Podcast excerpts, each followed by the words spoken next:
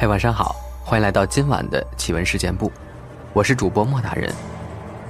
今天呢，分享一些网友分享的发生在自己身边的故事。糯米团子，他说大概是幼儿园大班或者是刚上小学的时候吧，时间太久远，有点记不清了。还记得那天穿了有点勒脚，但当时蛮流行的彩色塑料小凉鞋。坐在爸妈的摩托车上。小区里有幼儿园，幼儿园出门呢有一小块空地。那天晚上，我看见空地上搭了一个不大的小台子，地毯是很常见的红色。两个人站在上面唱戏。那时候天很黑了，台子上的两个人好像穿的是蓝色和粉色衣服。台子下面没有人，也没有凳子。就是空空的，没有观众。那两个人却唱得很起劲儿，一直在唱。我跟爸妈说：“为什么他们没人听，还要唱戏呀？”爸妈问：“什么唱戏？”我说：“就是幼儿园那边有人在唱戏呀，巴拉巴拉的。”然后爸妈沉默了一下，把我的头按低，跟我说：“不要看。”当时我以为那两个人唱的太难听，被嫌弃了。后来过了两年吧，又问爸妈还记不记得唱戏的事儿，他们说没有人唱戏，但是我记得很清楚，那天确实有个台子，有人唱戏的。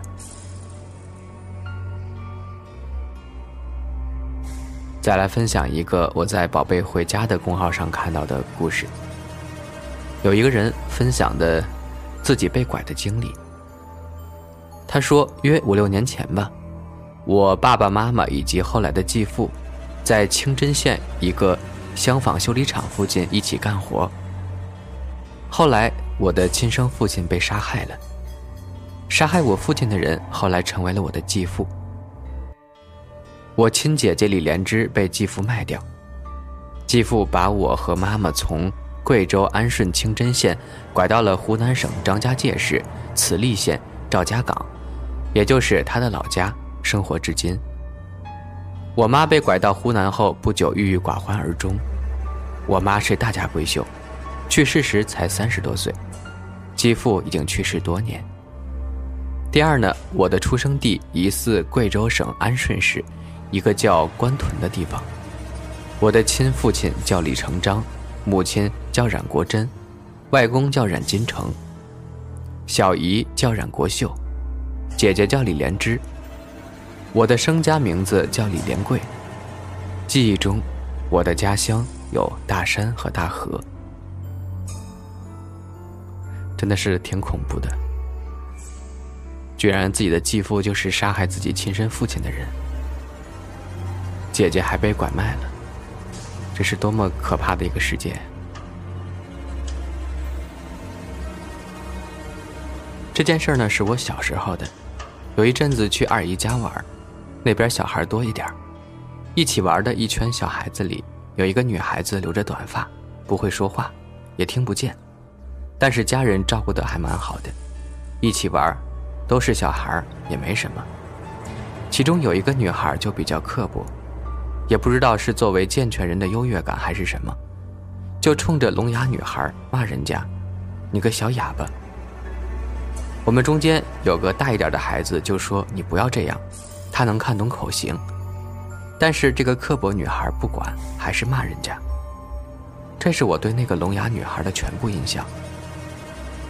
过了没多久，就听说这个聋哑女孩被杀了，杀人的是他表哥，本来是想绑架、勒索他的亲叔叔，但是年纪真的太小，也没想要多少钱，也弄不明白怎么回事儿，结果就把表妹给杀死了，是勒死的。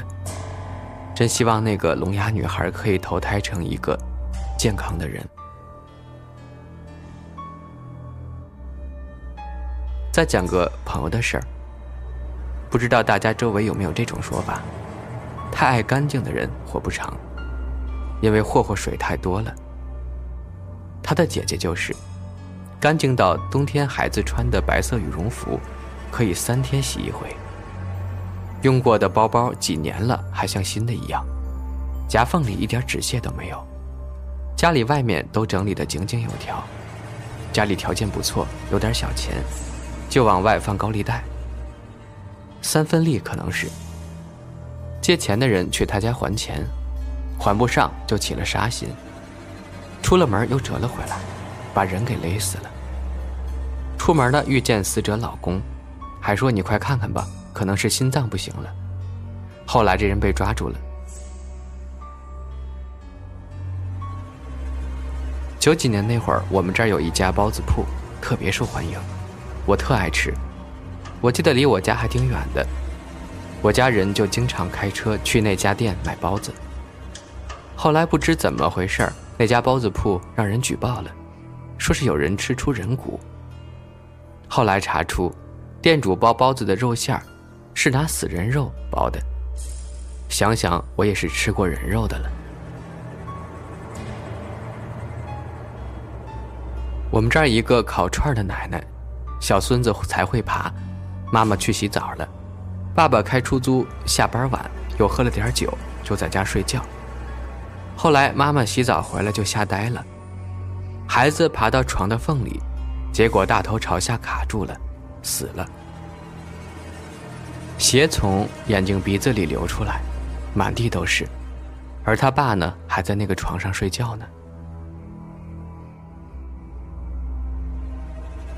当年我在医院药房实习，实习的第二个礼拜，有个人因为医患矛盾，就拿着斧子去杀大夫。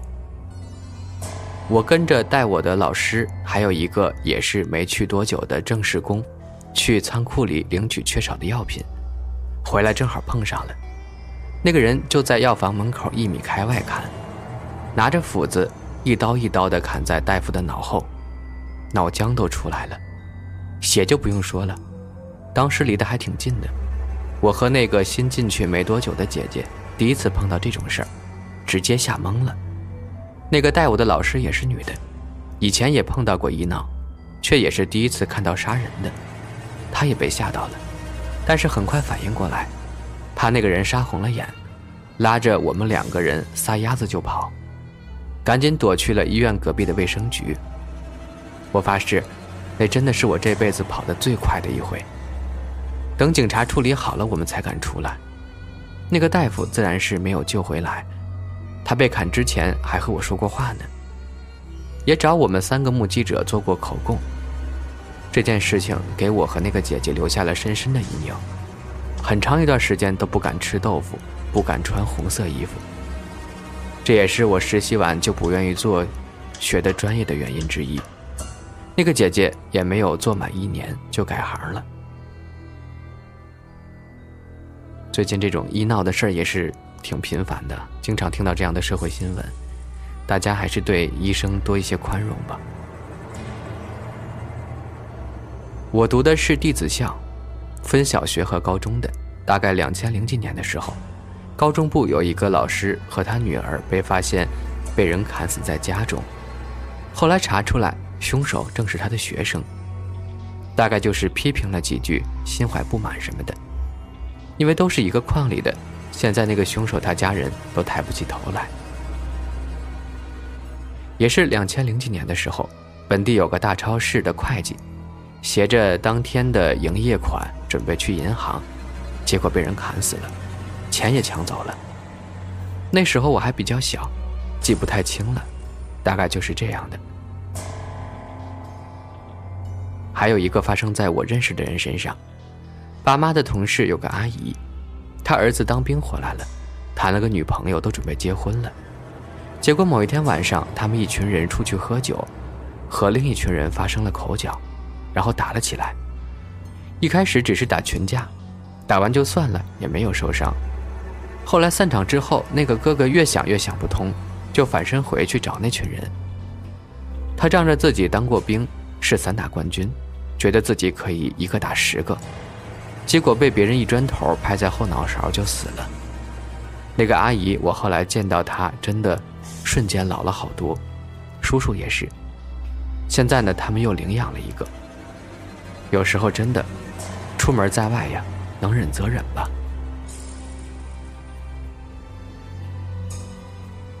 小学三年级的时候，冬天早上天亮的晚，上学都是我爸送我。有那么一回，我爸没送我，我自己去。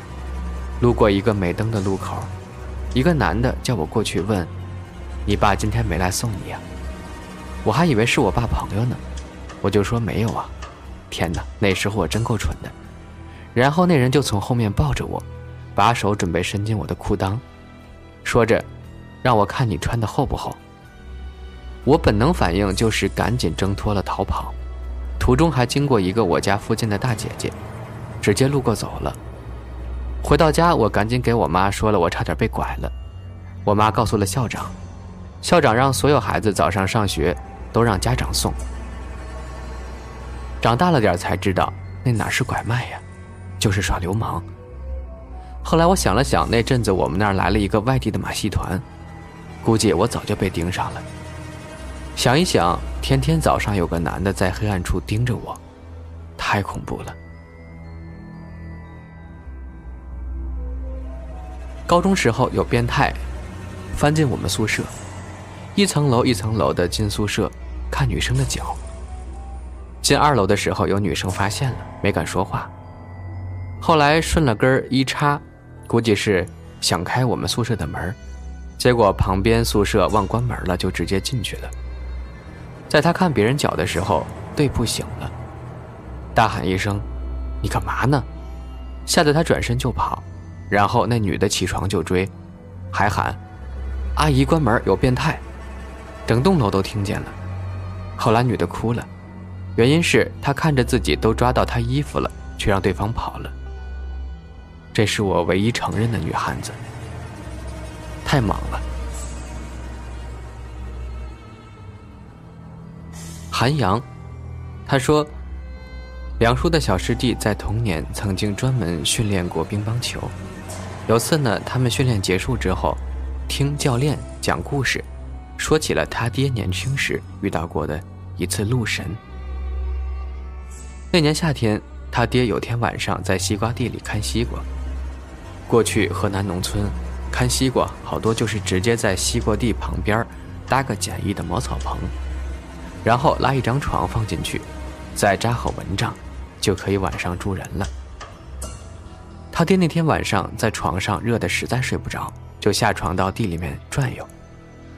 过了一会儿，正扭头往回走的时候，刚一扭脸，就突然看见面前离自己顶多二十米远的一条小路上，站着一个特别特别高的人形白影子，浑身发着白光。